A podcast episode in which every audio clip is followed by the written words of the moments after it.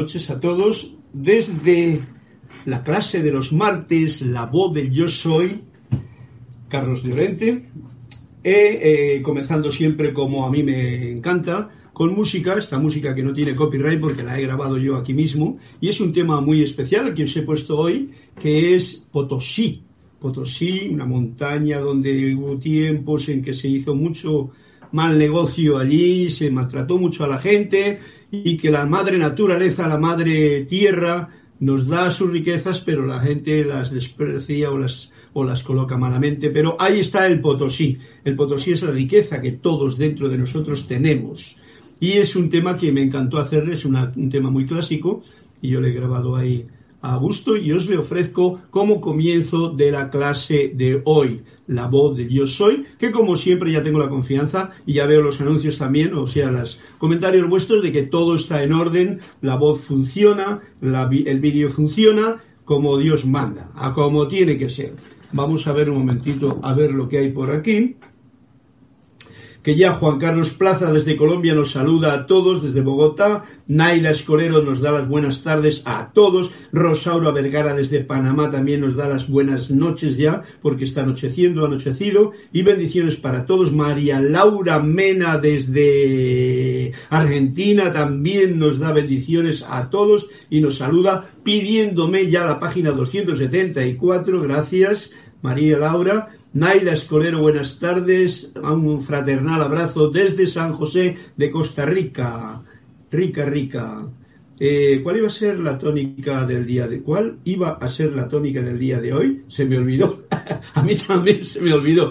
La tónica siempre es el yo soy. O sea, que tú eres ahí donde estás consciente. Esa va a ser la tónica de hoy. Y una de las cosas que dije en la clase pasada fue que eh, no tuviésemos ningún problema en hacer preguntas y respuestas respecto a lo que sea. Yo si contesto, contesto porque me viene algo que pueda compartir, pues bien, y si no, pues simplemente no sé, y ya está, ¿no? Esa sería uno de los puntos, pero la tónica pues va a ser en, en el libro de Manuel las relaciones de familia y la tónica es eso, la alegría, la música y el entusiasmo de ser consciente, aquí y ahora. ¿Ok? Bueno, eso es lo que acabo de decir y esa es la tónica para nosotros ahora mismo. Naila Escolero, Escolero. Gracias. Juan Carlos Plaza ya me pide también el canto de la el cuento, un cuento que es un canto también de la página 204. Rosaura me pide el 85, 85. Lourdes Galarza, mil bendiciones, hermanos de Tacna y Óscar Hernán Acuña, Cosío Carlos, bendiciones desde Cusco, el amado Perú. Bien, Flor Eugenia, Dios te bendice, Carlos, y a todos reporto mi sintonía desde Cabo Rojo, Puerto Rico. Bueno, a todos vosotros, a los que os hayáis apuntado, a los que no dicen nada y están ahí tranquilamente, lo cual es perfecto, eh, el mayor agradecimiento por vuestra presencia, ya que no solamente no me siento solo, sino que abro la ventana y veo que hay flores relucientes de colores y de vida justamente ahí, donde cada uno de vosotras y vosotros estáis, en cada uno de los lugares donde os encontráis. Y eso pues no me queda más que decir, estoy bien agradecido a la vida por tener esta oportunidad para poder compartir este momento juntos, con la base y la tónica de ser manifiesto. ok, bueno, pues espero que os haya gustado este canto. Eh, la música, ya sabéis que tiene una... Yo soy músico, por supuesto. Si algo soy, soy músico. No soy ni filósofo, ni poeta, ni nada. Soy músico porque esa es la, la definición más sutil que yo puedo encontrar para poder decir algo al yo soy. Y mirad por dónde hay una cosa que la música, la música y el canto eh, son alimentos en realidad. Son alimentos que permiten hacer un trabajo espiritual. Mm. Siempre, ojo, que consideremos el canto como una actividad que afecta a las regiones del ser y no como un pasatiempo. Yo, por ejemplo, he estado haciendo mucho tiempo música como pasatiempo. Bueno, como yo era forma de ganarme la vida.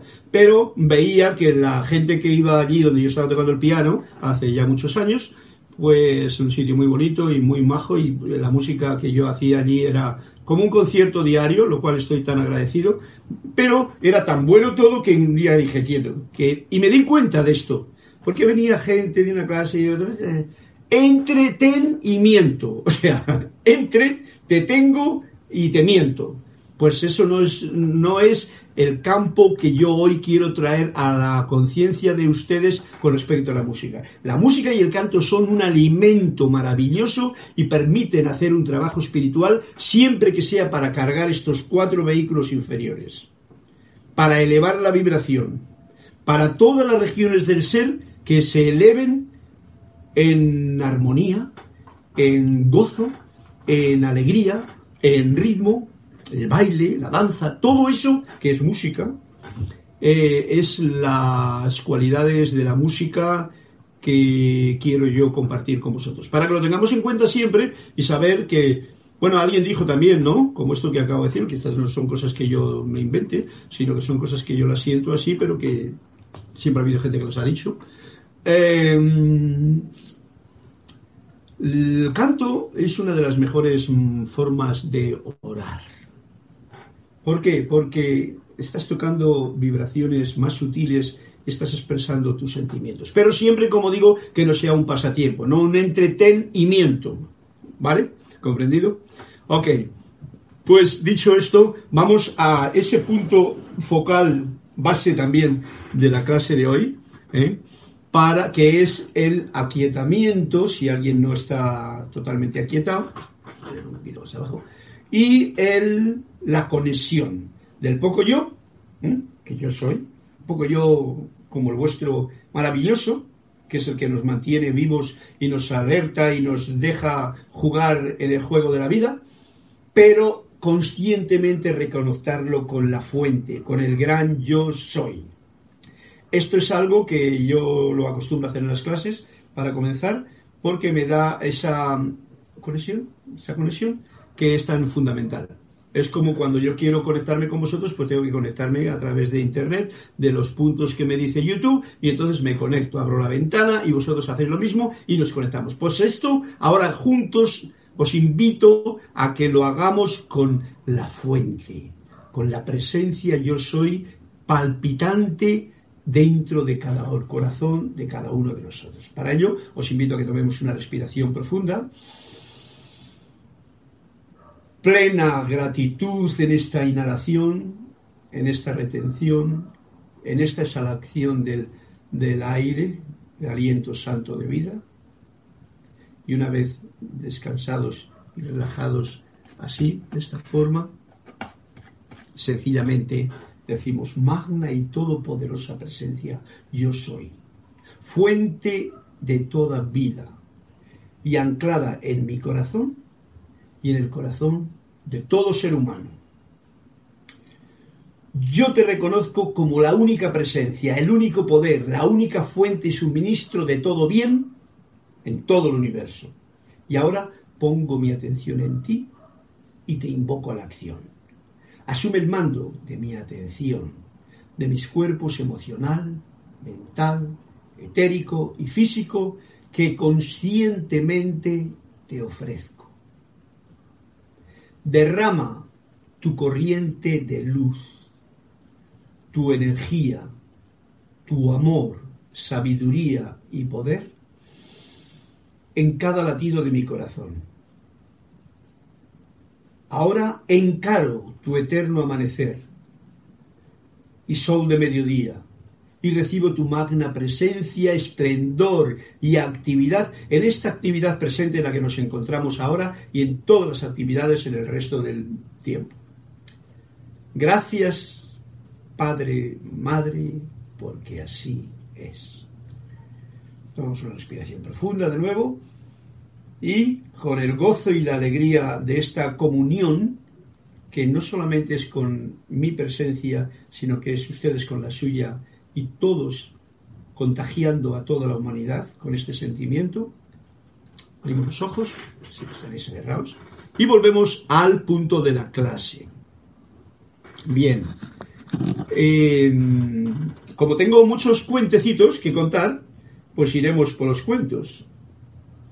Es que toda la música que te escucho es preciosa, Diana Liz. Gracias, Diana. Sí, sí, es preciosa. Yo la hago con mucho cariñito.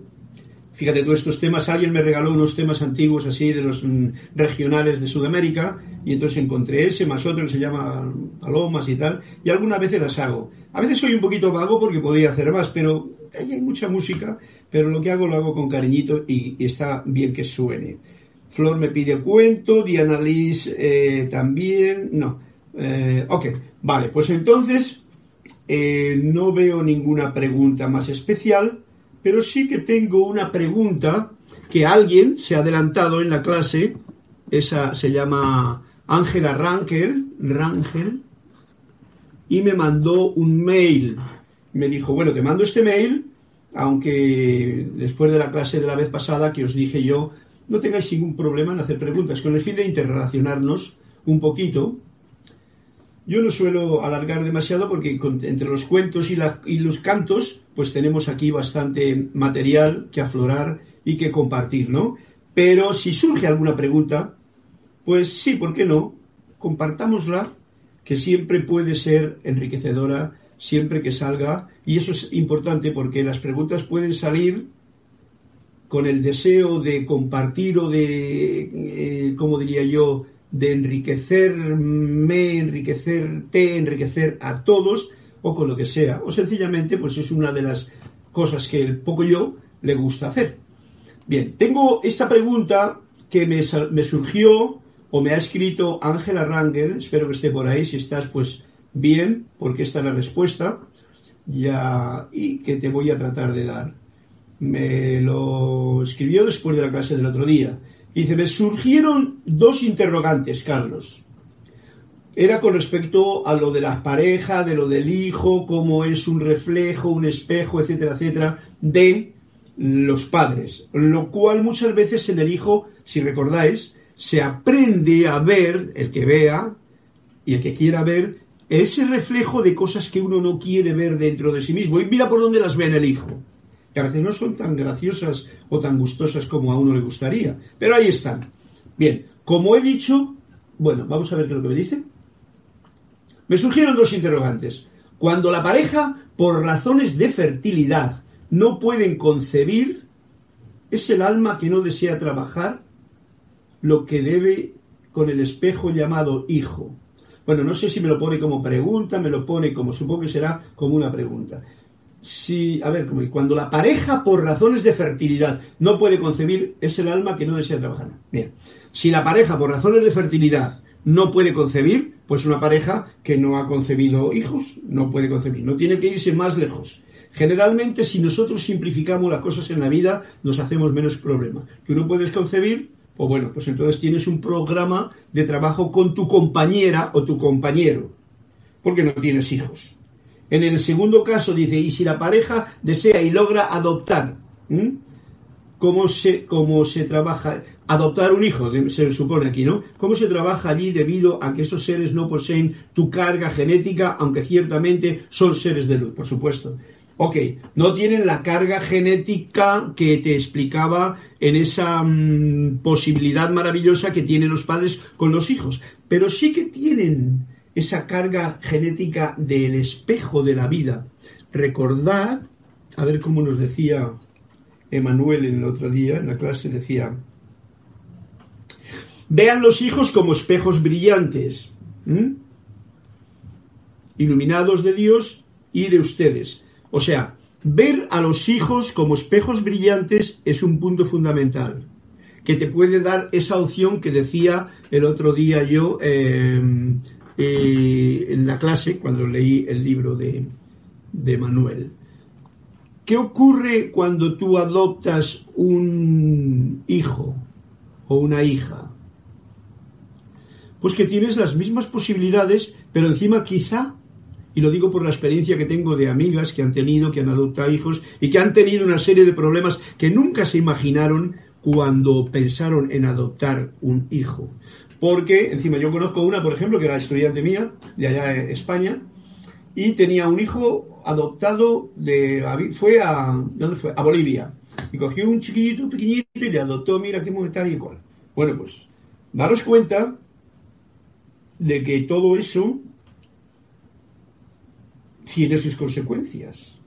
Luego adoptó otra hija, por si acaso era poco uno, cogió dos. Y entonces se fue una a, donde se fue como a Irán o a, a un país de Arabia o Israel, me parece, o algún sitio, y cogió a una niñita. Esta niñita no tenía más que un pequeño brazo aquí así. O sea, mm, además de la dificultad que trae todo eso, tenía otro más. Bueno, yo sé la carga de sufrimiento que ha tenido esa persona y el cariño que ha tenido en todo y el rechazo que ha habido y toda la serie de cosas que ocurrieron en este caso concreto. Yo hablo de las cosas que he experimentado, no porque solamente me las ha contado alguien, sino porque las he vivido y visto en sitio, ¿no?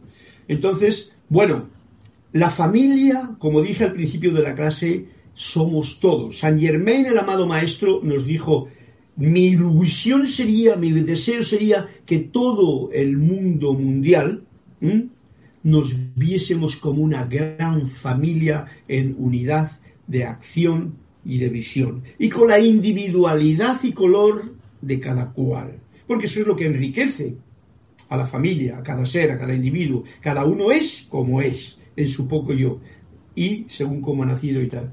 Pero cada uno tener esa conciencia de vida en unidad, conocer al maestro interno, todas estas cosas estas cosas hacen que la familia sea cualquier persona que tú te encuentras aquí. Esto es lo que yo estoy, digamos que, comprendiendo cada vez más para sentirme dentro de la familia con cualquiera que me contacte.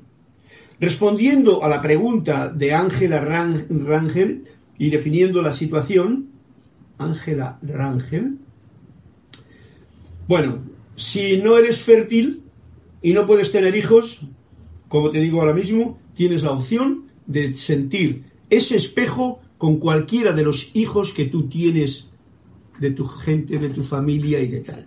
Que no tienen la carga genética que podría ser cuando tú, ok, pero tendrán otras. En realidad, como nos dirá la clase de hoy, por, ejemplo, por, lo menos, el motivo de ser padre y de ser madre es el de aprender a amar a través de los hijos también. A ver cómo lo dice.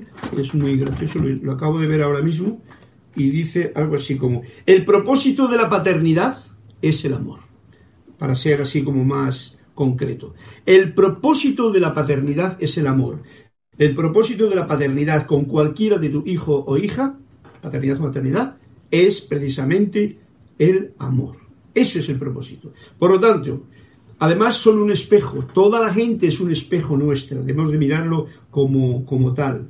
Un espejo, los maestros nos lo dicen bien claro, ¿no? Y si uno se cabrea y rompe el espejo como, como porque no le gusta, pues lo único que se va a encontrar es ver en diferentes cachitos del espejo que acaba de romper. ¿Eh? También lo dice por ahí en, uno de los libros de los maestros, que es una graciosa imagen que nos trae. Ok. Si esa pareja desea adoptar y lograr eh, y logra adoptar ¿Cómo se trabaja allí debido a que esos seres no poseen tu carga? O sea, exactamente lo mismo, pero además con la dificultad de que no solamente no tienen tu carga genética, sino que van a tener la carga genética de su religión, de sus programas eh, maternos y paternos que pertenecen a otra carga. Y todo eso se te va a enfrentar de una forma a ti. Todo eso, que digamos que podrían ser, si lo vemos de una forma así como sombra y luz, como sombras, ahí estás tú. O sea, yo que he adoptado, tengo la opción de manifestar el amor. La opción va a ser mucho más sutil para que yo esté pilas, para que tenga la, la conciencia bien despierta, para no olvidarme nunca de todo esto que está ocurriendo por una acción que yo hice, pues vete a saber, igual lo hice porque ahí yo quería tener un hijo, pero resulta que no puedo tener hijos, y entonces puede ser un capricho. Pero bueno, eso es el poco yo. El poco yo le gustan los caprichitos y esas cosas, ¿no? Pero la realidad es que te vas a enfrentar con una realidad que es un ser en el cual tú te has autoobligado legalmente para cuidar, para proteger, para servir, para educar, para enseñar, para amar. Si lo haces con esa persona que tienes delante, sea tu hijo de genética, o sea uno adoptado, o sea uno de tu familia, pues ahí no hay más que gracia visible si tú manifiestas amor. Y la oportunidad la vas a tener, más grande todavía. Así es que eh, no sé cuál será el caso de Ángela, pero o simplemente es una pregunta, pero ahí está la contestación que a mí se me ocurre en estos momentos para iluminar esto, este asunto. Por supuesto, todos son seres de luz, aunque ciertamente son seres de luz. Si son seres de luz, ¿qué quiere decir? Que tendrán sus sombras. Y ahí estás tú, que también eres un ser de luz, ahí estoy yo, para iluminarlas. Me puede responder la próxima con la clase, aunque me adelanten en enviar mis preguntas. Gracias y feliz día. Esta era la, pregunta de Ángela. Gracias, ves tú. Este detalle eh, hace que eh, pues enrollemos o dirijamos la atención sobre lo que en realidad Emanuel nos estaba contando. Pero, mira, a, a, cuenta de esta, de esta pregunta, pues voy a leer ahora mismo eh, uno de los cuentecitos que yo le tenía aquí, pero ya de esta semana, porque me gustó, de, ¿cómo se llama? De Jorge Oijanarte, ¿no? Como sabéis, voy a tener que ponerlo aquí porque son puntuales. Y esto viene a cuento con lo que estamos haciendo. Este poema se llama El eco de la vida. Y dice así, lanzas dardos, vuelven dardos. Das afecto, vuelve afecto. Brindas cardos, vuelven cardos. Das aprecio, vuelve aprecio. Si presionas, te presionan. Si empoderas, te empoderan. Si perdonas, te perdonan. Y si condenas, te condenan. Es el eco de la vida. Tu vibración que rebota. Siempre vuelve lo que envías como el vapor vuelve en gotas. El mundo, aunque no lo quieras, es una sala de espejos y lo que encuentras afuera solamente es tu reflejo. Son los modos de la vida, su manera de enseñar que a lo que tú das salida, eso es lo que vas a hallar. Si acaso lo que percibes no te agrada que así sea, piensa que lo que recibes primero salió de ti. Cámbiate tú antes que nadie, que la calma en ti despunte, que tu alegría se irradie, que tu bondad se trasunte que tu mirada refleje tu pureza de intención, esa que sólo se teje con la luz del corazón. Y si es tu palabra amable y tu hombro un dulce hueco y tu actitud amigable, así también será el eco, eco, eco, eco, eco. Eco. Hermoso poema de Jorge. Se lo diré, digo, estoy aprovechándome para compartir esas palabras que son llenas de, porque están escritas desde el corazón. Por eso supongo que os resuenan a todos a la hora de yo enunciarlas y nos trae ese punto del reflejo de la vida. Lo que das por ley de, mm, causa y efecto te va a retornar. Igual no te viene exactamente como tú lo has dado, te viene engrandecido. Si es chungo, si es desarmonioso, así te va a venir. Si es eh, maravilloso y si es armonioso y si es rico y feliz y alegre, pues así te va a venir. Esa es como una ley de la vida bien clarita que la debemos de tener conscientemente presente para no irradiar cosas que están en baja vibración. ¿Comprendido? Ok, pues pasando a ver si hay por aquí. Eh, Lourdes, mis bendiciones. Y eso que no han, y eso que no te han escuchado cantar, dice Naila. Ok, sí. Juan Carlos Plaza. Además, padre, nos dice Juan Carlos Plaza en su comentario. Además, padre es el que enseña, educa y guía. Y el hijo, así sea adoptado, será igual que el padre por lo general. Bueno, bien, aprenderá el hijo del padre lo que tenga que aprender y el padre aprenderá del hijo. Porque lo más importante, y esto lo he comprobado yo en mis hijos, es permitir que el hijo sea el mismo, que el padre sea el mismo, o sea, que cada uno sea lo que es, no que mi hijo me imite, yo sé que esto a veces eh, para muchas conciencias es un poquito mm, durillo de recibir, porque todos quieren que, mira cómo se parece a mí, desde pequeño te dicen, mira, uy, se parece todo, la naricita, la del padre, la boquita de la madre. bueno, el asunto es que eso a veces confunde al niño, porque quiere imitar al padre o quiere imitar a la madre y se tiene una cantidad de tiempo haciéndolo.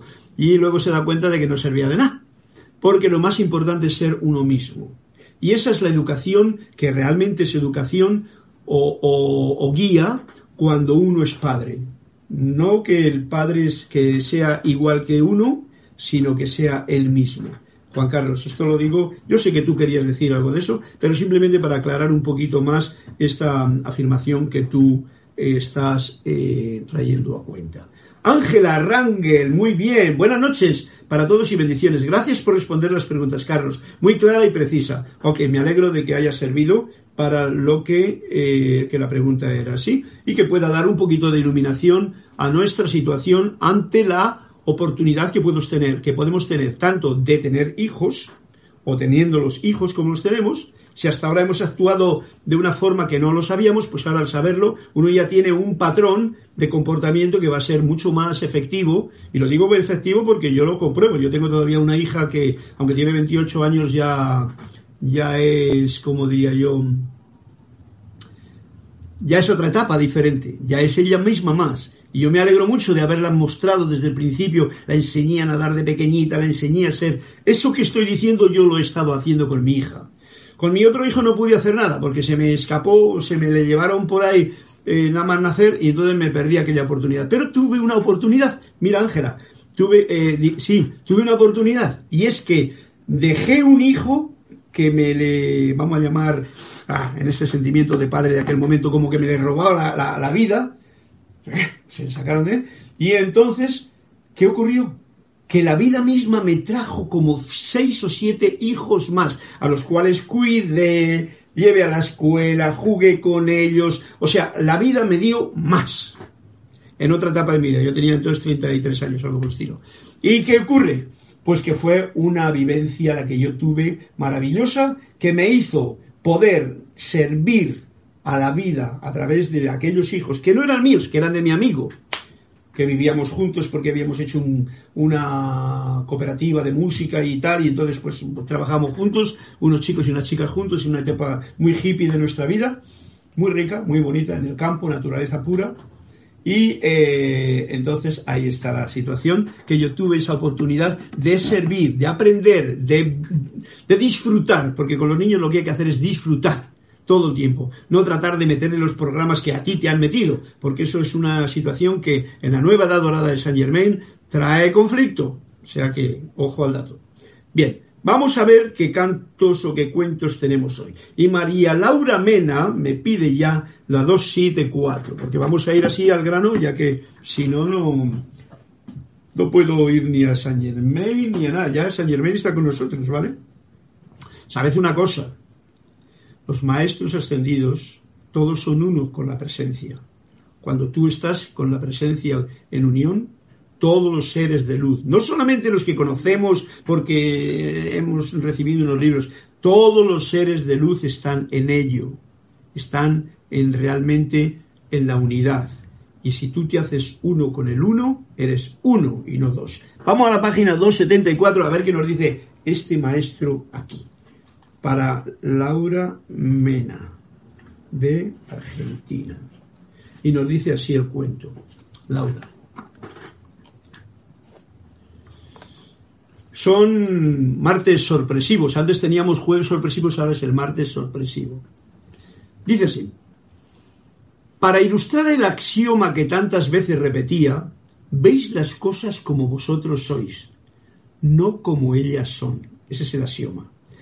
El maestro refirió el caso de un viejo amigo suyo de 80 años que había llegado al monasterio cubierto de lodo y totalmente empapado. Ha sido ese riachuelo que hay a medio kilómetro de aquí, explicó.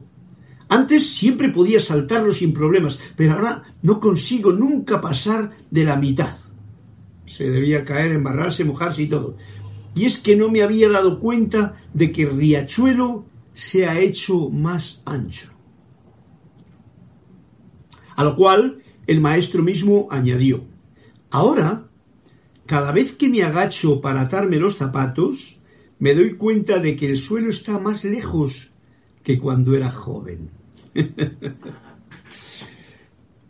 María Laura, esto me pasa a mí también, me estaba viendo yo un poquito ahí de tai chi tal, y, entonces me doy cuenta que una, una postura de yoga que antes hacía cuando yo tenía 30 años y tal, 34, hacía yoga, imitación y todas esas cosas así con mucha euforia, y me podía poner como retorcido como una lombriz.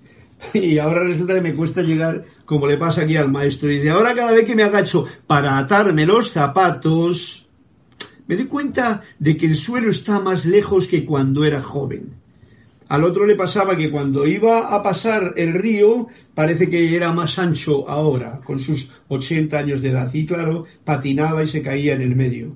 ¿Qué quiere decir esto? La percepción del poco yo con la edad del traje espacial que tenemos. El traje espacial nos está sirviendo durante toda la vida.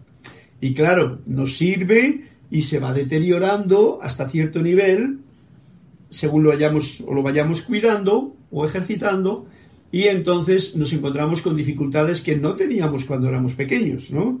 Yo me subía con agilidad a cualquier árbol. Ahora, como no tengo árboles aquí, pues no practico. En casa, en España, sí que practicaba porque me subía a los aguacates, me subía con mucho cuidado, los, los aguacates se rompen fácil. Al pino, a los sitios, al sauce llorón. Pero ahora, pues bueno, me conformo con abrir la capita del cacao que tengo allí plantado para ver cómo está el cacao. Por cierto, hoy, hoy tengo aquí de visitante una plantita de cacao que está creciendo. Tres plantitas. Puse unas semillas ahí. El cacao es mi, mi favorito de esta, de esta etapa en la que estoy viviendo aquí en la parte caribeña de Sudamérica. Cacao es un, un alimento de dioses. Así es que os invito a que no perdáis esa. No lo mismo el cacao que el chocolate, ¿vale? Ni el Nesquik o, las otras cosas. El cacao puro, como yo lo hago. Yo cojo la pepita y la hago y todo el rollo. Ok, Laura, pues te has dado cuenta de lo que ocurre. Veis las cosas como vosotros sois, no como ellas son. Ese es el axioma. O sea, el río es el río. El zapato está a la misma distancia, pero si yo ya estoy más desgastado y las bisagras me duelen, pues me cuesta más agasarme, atarme la, ¿cómo se llama? La, la cuerda del zapato. Me cuesta más pasar el río, tengo que tener cuidado. Yo recuerdo que cuando era pequeño, yo el río iba descalzo por las piedras y oye, como un, como un saltamontes o una ranita. Pero ahora cada vez que me descalzo y hay unas piedras, tengo que tener cuidado porque me duelen los pies y me hace daño. Y me puedo resbalar y me puedo caer y todo ese rollo, ¿no? Ok. ¿Veis las cosas como vosotros sois? Esto tiene más profundidad todavía. No como ellas son cuando uno mira yendo a lo del espejo, ¿eh? Eh, el mundo, aunque no lo quieras, es una sala de espejos. O sea, tú ves allá lo que tú tienes aquí.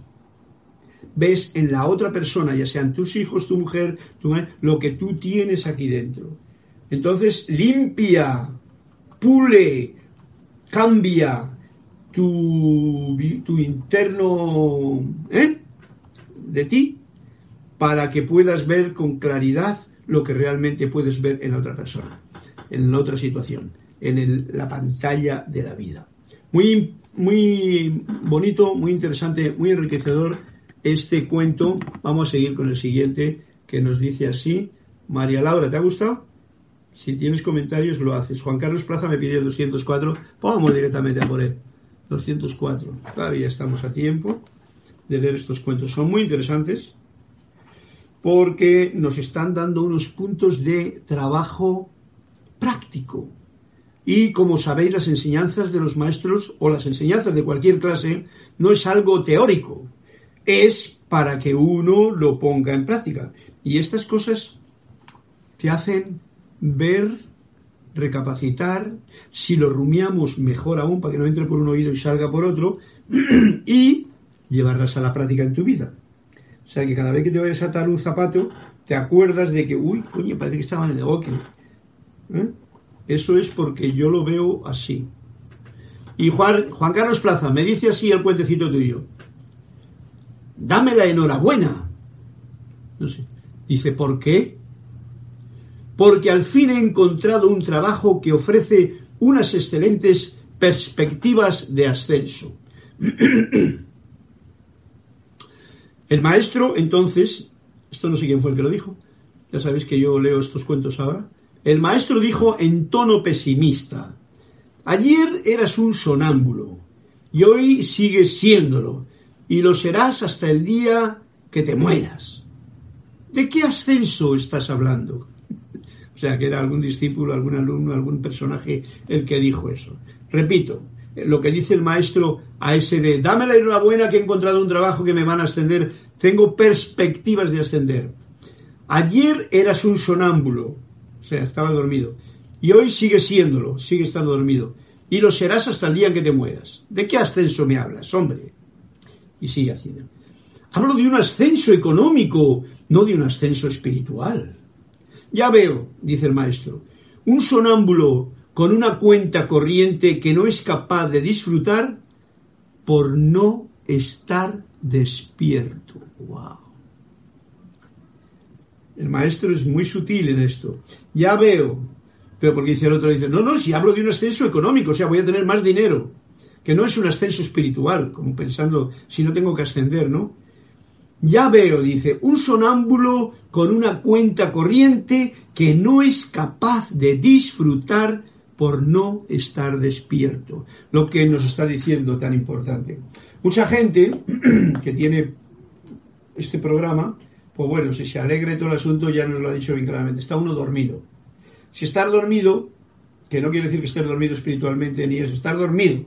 Estar dormido quiere decir que no vas a saber ni disfrutar siquiera de lo que tienes. Hay mucha gente con mucha riqueza, están muy dormidos, precisamente por tanta riqueza.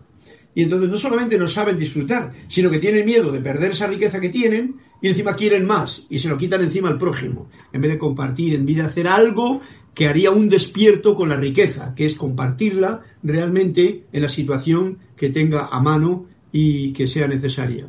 Y sería más productivo para esa riqueza que tiene, sería más productivo en el sentido de servicio al que sirva y además lo haría con una conciencia de que no es mi riqueza, sino que es la riqueza que por lo que sea yo tengo a mis manos y puedo compartirla y hay de estar alerta y despierto para hacerlo de una manera lo más efectiva posible, no para seguir dormir, em, permitir que otra gente siga dormida. Ojo al dato. Juan Carlos, muy puntual este cuentecito que nos has traído a cuento. Vamos a ver si hay algo más por aquí en el 204. Oh, Rosaura Vega me pide el 85. Pues bueno, venga, vamos para allá. Y, encima tengo otro más. Pues vamos venga, Cuando se acaben los cuentos, pues eh, nos lo inventamos.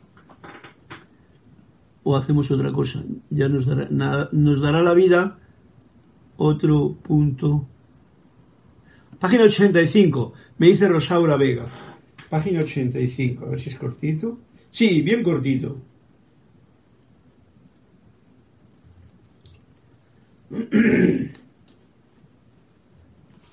Este ya de ley. Bien cortito era, pero de ley. Bien cortito. Rosaura, este es tu cuento. Y en otra ocasión el maestro dijo, cuando seáis capaces de reíros de la vida en su propia cara, seréis soberanos del mundo, exactamente igual que la persona dispuesta a morir. ¡Wow! Este es un cuento para utilizar prácticamente en la actualidad actual en la que estamos viviendo, cada uno de nosotros y el mundo en general cuando seáis capaces de reíros de la vida en su propia cara, o sea, de todas las cosas que pasan, cuando seas capaz sinceramente de reírte en la propia cara, seréis soberanos del mundo, exactamente igual que la persona dispuesta a morir, exactamente igual que la persona dispuesta a morir. Este cuento trae mucha enseñanza, ojalá podáis, eh, puedas verlo, Rosaura, tú. Yo voy a tratar de dar los dos pinceladas que, que a mí me, me sugiere esta, esta mm, leve connotación del cuento. Hubo un momento en alguna de las clases, ahora mismo no lo tengo aquí a mano, en que leí un cuento en que una historia en que al final decía algo así como al final, después de las cosas de la vida que uno va haciendo, entró en el corazón de Dios y entró en el país de la risa. O sea, cuando conoces la bondad, bondad todo con mayúscula, la verdad todo con mayúscula, el cuerpo de la divinidad de Dios, cuando conoces eso, aunque sea en un grado pequeñito, lo que te va a dar es una alegría inmensa, un gozo inolvidable, un, sentimiento de agradecimiento grandísimo. Solamente cuando tienes eso es cuando tú vas a poder ser capaz de reírte de la vida en su propia cara. ¿Por qué? Porque te das cuenta de que es como quien dice, me puedo reír de todo eso. Si en el espejo del que estábamos hablando antes estoy viendo mi imagen y no me gusta y yo me río, digo, es porque me acabo de dar cuenta de que eso es una visión de mi poco yo reflejada en el espejo. Pero nunca, si a mí me molesta lo que yo veo, no es mi verdadera fuente, no es mi verdadero yo soy. Mi verdadero yo soy está ahí, esperando a que tú te veas en el espejo y te rías, te rías feliz de que estás viviendo en un mundo de ilusión, estás viviendo en un mundo de maya, como dirían los indios, ¿no? De una película que no la has creado tú hasta cierto punto, efectivamente, pero que la ha creado los programas de la gente que en su dormidera crea esos programas. Y entonces te ríes de ello. Y si eso pasa a la hora de desencarnar, esto lo digo que este cuento venía muy a cuento ahora porque ahora tenemos un programa muy, muy fuerte. Mucha gente tiene mucho miedo. Mucha gente tiene miedo a la muerte. Aunque hemos dado muchas clases de la muerte eh, durante varios, varios meses, incluso eh, me acuerdo mm, que desde, me parece que desde octubre o así, las clases que he dado hasta, hasta enero, que terminé, hemos estado hablando de lo bueno que es ese, ese cambio y de lo bonito que es bajarte del tren con alegría, con risa, con gozo. Y esta es la preparación, y este cuento nos está invitando a ello. Exactamente igual que la persona dispuesta a morir, y se ríe y lleva con una sonrisa diciendo, he vivido mi sueño, lo mejor, dentro de mis posibilidades que he podido. O sea, mi viaje en el tren de la vida ha sido como ha sido. Estoy feliz y contento y agradecido. Me despido de todo, cierro los círculos y me bajo del tren dejando toda maleta, porque no lleva ninguna maleta de este tren de la vida. Y pasas al otro plano, con una sonrisa en tu rostro. Os invito a que penséis y recapacitéis sobre esto con el fin de que el cuento que nos trae aquí, eh, ¿cómo se llama? Rosaura Vergara, nos sea efectivo ya en la práctica del día de hoy. No hace falta reírse de la gente ni de nadie, pero esa sonrisa interior de comprensión de la vida que te hace reírte de todas las pamplinas, de todas las tonterías, de todas las informaciones, de todo eso que ni va ni viene. Nada te lo tomas en serio porque no es serio. Os lo digo así, es el juego de la vida que nos está tocando a todos, unos, nos está apretando a todos unas tuercas que están oxidadas y por eso es por lo que nos toca a muchos o les toca a muchos las narices porque eh, hay que echar aceite y, eso. Y uno de los aceites más buenos es para esta situación que vivimos actualmente es la alegría, la música, la armonía y el canto. bueno, eso lo digo yo porque lo tengo a mano. Bueno, nos dice todavía Flor y Eugenia tiene otro cuento por aquí, que es la página 111. Voy a ir a por ella. Rosaura Vergara nos dice, tiene mucho significado para mí en todo momento y sobre todo en este. Gracias, Rosaura, porque así lo veo yo también. María Laura Mena nos dice, sí, Carlos, gracias, me encantó el, axioma. Gracias por la dulzura y la onda que le pones al narrarlo y explicarlo. Bueno, pues me lo paso bien aquí, de verdad, es, es muy agradable el tener un momento en el que mi monólogo me siento, además, al leer vuestros comentarios que estáis escuchando y me siento en unión. Y eso es, pues, os lo agradezco infinito. Israel García, tengo una pregunta a la mejor fuera de tema. No hay tema que esté fuera de tema. Yo he aprendido a detestar a los brujos. En clase anterior vi que debe amar la llama de todos. Muy bueno este tema que me traes a cuento. Israel García, no sé de dónde eres, pero eh, eh, está bien. Tengo una pregunta, a la mejor fuera de tema. No está fuera de tema. Ya ha dicho que no hay ninguna pregunta que esté fuera de tema. Lo único que está fuera de tema es la pregunta que no se hace. Yo he aprendido a detestar a los brujos. En clase anterior vi que debe uno amar a la llama de todos. Ok. Todo esto es cuestión de comprensión. Date cuenta de que lo que tú en tu momento conociste como brujo o bruja, el otro día hablaba con una mujer que me dice, yo soy bruja. Y le dije, ajá, con que eres una mujer de conocimiento. Fijaros la diferencia que hay y la ignorancia en la que estamos metidos por las programaciones que tenemos de lo que un brujo o una bruja ha llegado a significar en una conciencia pseudo religiosa. Se ha llamado brujo aquel que tenía más conocimiento, porque tenía más poder y porque hacía cosas que tú no podías hacer. Y entonces en ese momento, con una parafernalia, que fijaros lo que ocurrió en el tiempo de la Inquisición, a las mujeres que conocían las hierbas, que conocían hierbas sanadoras, que conocían medicina de campo, que encima eran y tenían esa conexión con la madre tierra, ¿eh? como no estaban bien vistas por el populacho, ¿eh? Por la conciencia del pueblo educado por la religión generalmente, voy a decirlo así claramente porque así era, pues las quemaban, estorbaban. A la iglesia le estorbaba a toda esta gente que sabía, ya sean brujos o brujas, ya sean mujeres de conocimiento o hombres de conocimiento. Todos tienen su lugar en el espejo de tu vida. Y me alegro mucho de que lo tomes en consideración ahora para que uno de los patrones que hay que cambiar es ese. Primero, generalmente tenemos programas que muchos programas, ya os iréis dando cuenta, que son impuestos por la sociedad, por la, ¿cómo se llama?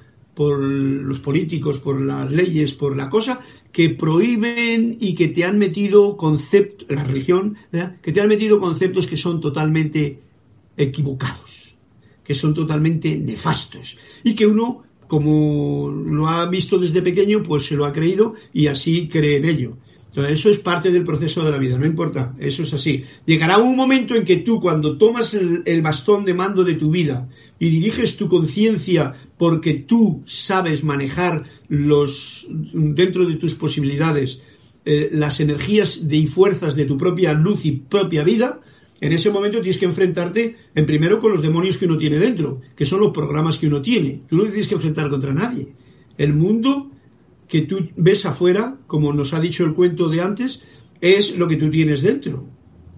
O sea, no ves otra cosa. Entonces, si tienes un concepto de brujo que es una persona mala, que es una persona dañina, y tal, pues bueno, en México había antiguamente muchos chamanes y brujos y la gente los despreciaba y tal. Eso era pura ignorancia. Tenían conocimientos, tenían conocimientos de las plantas, sabían sabiduría antigua y bueno, a todos, eh, a muchos se les echaba para un lado. Y eso es triste que haya ocurrido porque en vez de dejar que la raza evolucione y seamos llegados o guiados por esos hombres o mujeres de conocimiento, que es la traducción que yo hago de brujo, hombre o mujer de conocimiento, que comprende y conoce a la Madre Tierra y sus virtudes y sus gracias, las hierbas medicinales y todo, pues eso ha quedado relegado a un escondido, haciéndolo oculto, como era antiguamente, y etcétera, etcétera, porque venía la Inquisición o venía lo que sea, ¿no? Y ¿quiénes llevan el carro del dominio del mundo? Los más ignorantes. Cientificuchos de pacotilla, pacotilla, presidentes o digo políticos de, de, estudios y de empujón, eh, gente que domina empresas grandes porque tienen dinero y tienen esa... Esos sí que son brujos a los que hay que amar más todavía. Fíjate lo que digo, ¿eh? ¿Eh? ¿Eh? ¿Cómo se llama? Israel. Amar más todavía. Pero bueno, no les vas a acercar a Antonia. Hay que saber dónde están son personas que tienen un grado de poco yo muy elevado y un grado de ignorancia de sentimiento de corazón muy grande. No conocen la naturaleza, solamente conocen lo que han leído y lo que les han programado y son perfectos programas. Esos son los verdaderos eh, seres que no son de conocimiento y tienen esa parte peyorativa. La gente no lo, no lo reconoce así, es más, les alaba y todo porque van bien vestidos, tienen coches buenos, tienen aviones que van para allí y para acá, dicen discursos que están altisonantes, en fin, un rollo. ¿Qué voy a decir yo? bueno, Juan Carlos, Juan Carlos es más, más así. Eh, dice, no detestes a nadie. Eh, no hay nada que detestar todo el trabajo lo podemos, y esta etapa nueva que estamos viviendo, nos vamos a ir dando cuenta más, todo el trabajo le tenemos en nosotros mismos. Todo lo que vemos en los personajes de fuera, reconoced el espejo que hemos dicho en el cuento, ¿eh? es una sala de espejos el mundo en el que vives, ¿eh? y lo que encuentras afuera solamente es tu reflejo, ahí es donde uno tiene que trabajar. El trabajo de esta época y etapa es interior con uno mismo. Y cuando le sale un, cobre que se te brilla más en contra de alguien, ojo al dato. Simplemente autoobsérvate, autocorrígete si puedes, autoperdónate si es que quieres perdonarte o autoagradece que lo has visto, que es mejor. Porque en la época de, la, de, San Germain, de la Edad Dorada, la gracia es la virtud, eh, la cualidad que nos trae el espíritu de vida, por lo tanto eso es mejor, porque el perdón trae una connotación muy cristiana, que es la culpa.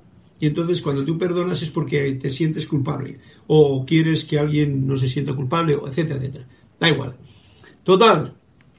Eh, Fanny Acevedo me manda aquí una cosa.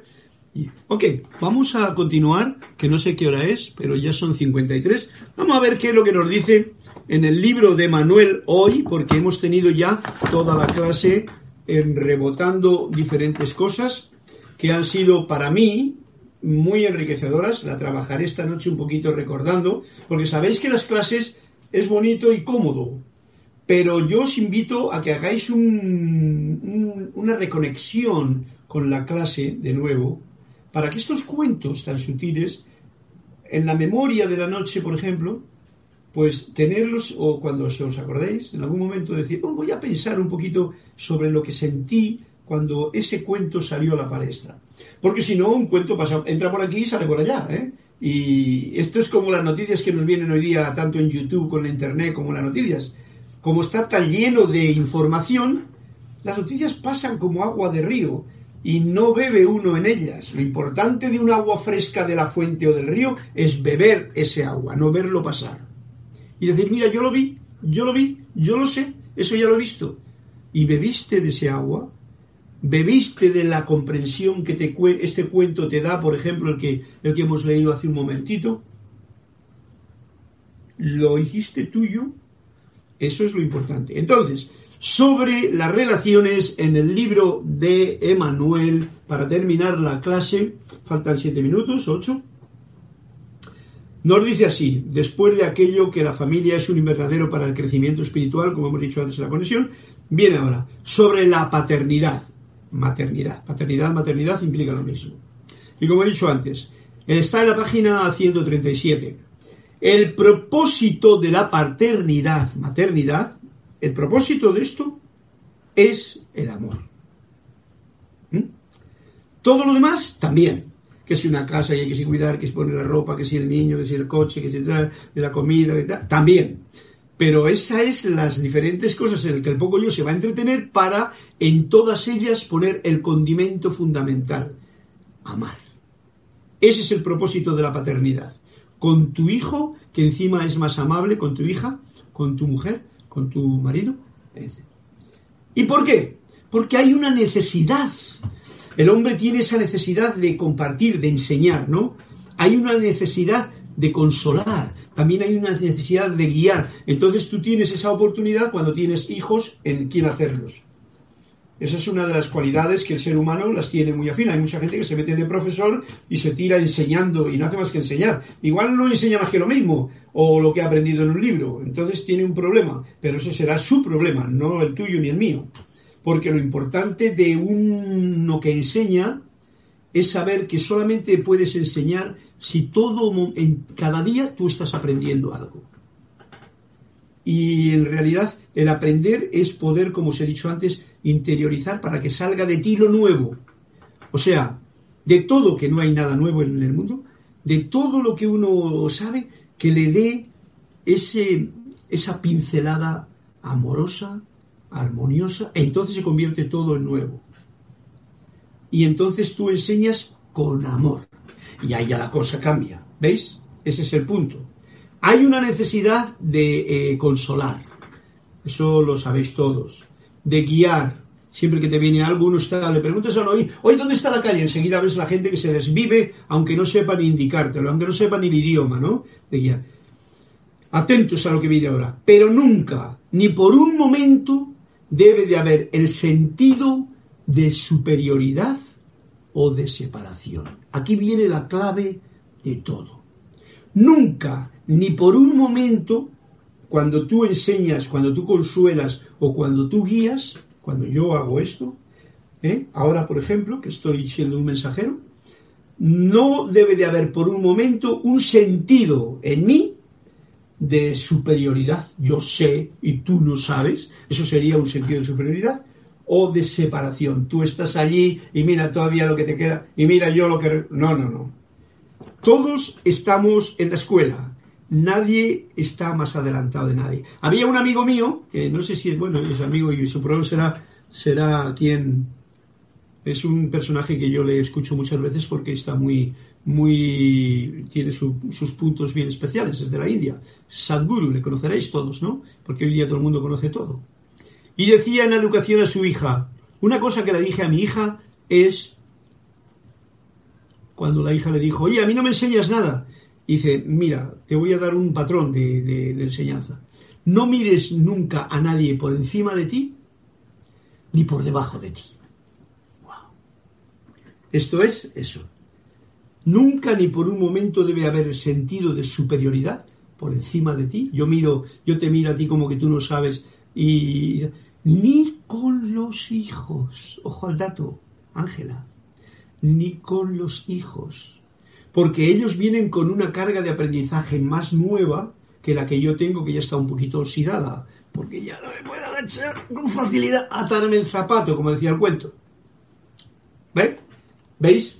Nunca ni por un momento debe haber el sentido de superioridad separación. Pero es muy delicado ahora, porque generalmente cuando te pones una situación de estas, un youtuber o una tal, pues uno, sin darse cuenta el poco yo, va a llamar el poco yo, que es ese fantástico personaje que cada cual es, pues se le sube la cosa para arriba y se cree que alguien, que tengo que dar o enseñar a alguien algo. Yo ya os he dicho que abro mi ventana y por esta ventana pues sale este momento de compartir con vosotros, que lo veo así por vuestros comentarios, que hay un reflejo eh, mutuo de alegría en la comprensión de lo que se comparte. Nunca de, ni por un momento, de que yo sí que sé y tú no sabes yo puede que sepa ahora algo y te estoy recordando, es como los cuentos, ¿no? Yo no sé el cuento ni qué me vas a contar, pero me viene una intuición, que probablemente y con toda seguridad a ti te viene una y está mejor. Pero bueno, como yo tengo el micrófono, pues yo soy el que largo aquí las palabritas. Ni por encima, ni por debajo, no ver a nadie, ni por encima de ti, ni por debajo de ti. Eso indica que tú te consideres, ya sea brujo o bruja, ¿eh? o de conocimiento o no de conocimiento. Esta es una falta en la que caemos en alguna etapa de la vida todos, porque no hemos, no hemos sido educados en esto.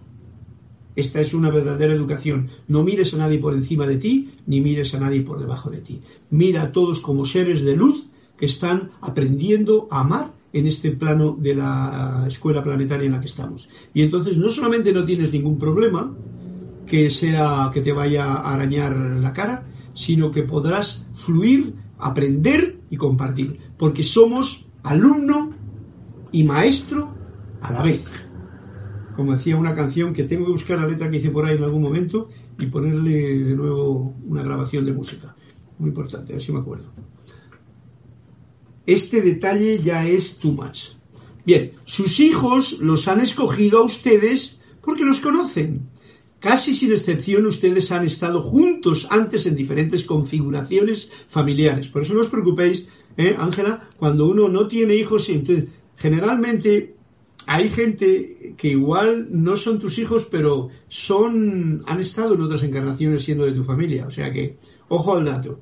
Todo eso es muy delicado, yo no me meto en ello porque son cosas que implican muchos, muchas creencias de las cuales yo, ya os he dicho, no me creo nada.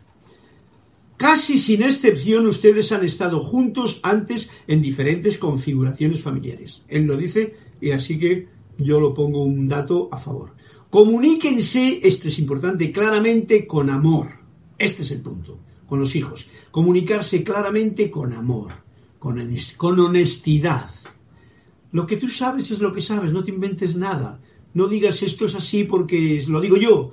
No, no, lo has vivido, lo has sentido. Eh, con verdad. Educar a un niño en la verdad es hacer que alguien, cuando sea mayor, comprenda y vea claramente a la, a la mentira, aunque esté vestida de verdad. Con una disposición a ser visto. O sea, no te trates de esconder delante de, o sea, no me trato de esconder. Es mi poco yo el que está jugando con el poco yo del otro niño, del niño, y entonces ahí está la cosa. Hay un trabajo muy sutil, muy especial. Yo como eso ya esa etapa ya la pasé, pues ya no tengo, pero si la tuviese que pasar de nuevo, que ya en esta encarnación pues no me toca, pues eh, muchos errores que siento que podría haber hecho de otra manera y que los llamo errores por llamarlos de una forma, quiero decir cosas que podría haber hecho de otra manera pues las haría de otra forma, ahora. Así es que estamos a tiempo de hacerlo de esa manera. Esto será lo que mejor pueden hacer, lo que mejor servicio aportará al propósito de su, del alma de sus hijos. Repito, ¿cuál es lo que será lo mejor? Comuníquense claramente con amor, con honestidad, con verdad, con una disposición a que a ser visto, no a dar una imagen, porque muchos padres dan una imagen, una imagen que todos la damos, una imagen delante de delante de alguien, delante de tus hijos, que no eres tú, sino que te pones en una situación. ¿Eh? Ojo al dato.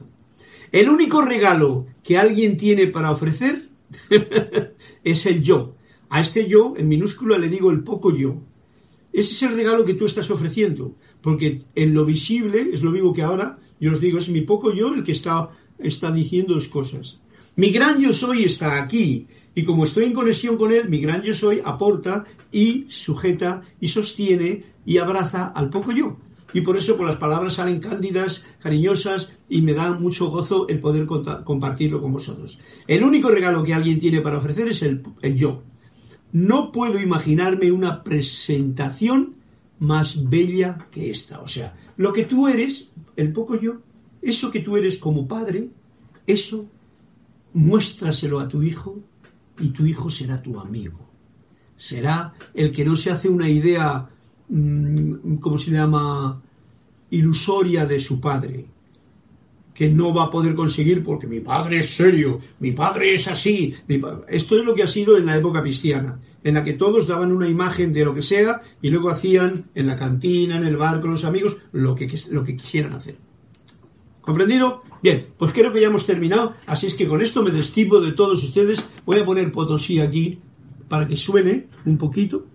Y con esto, que es la música de despedida, os doy un fuerte abrazo a todos, agradeciéndoos la presencia, la manifestación de cariño y hasta la próxima oportunidad, que sea la paz, la gratitud y la libertad responsable la que nos conduzca durante toda la semana. Muchas gracias y hasta una nueva oportunidad.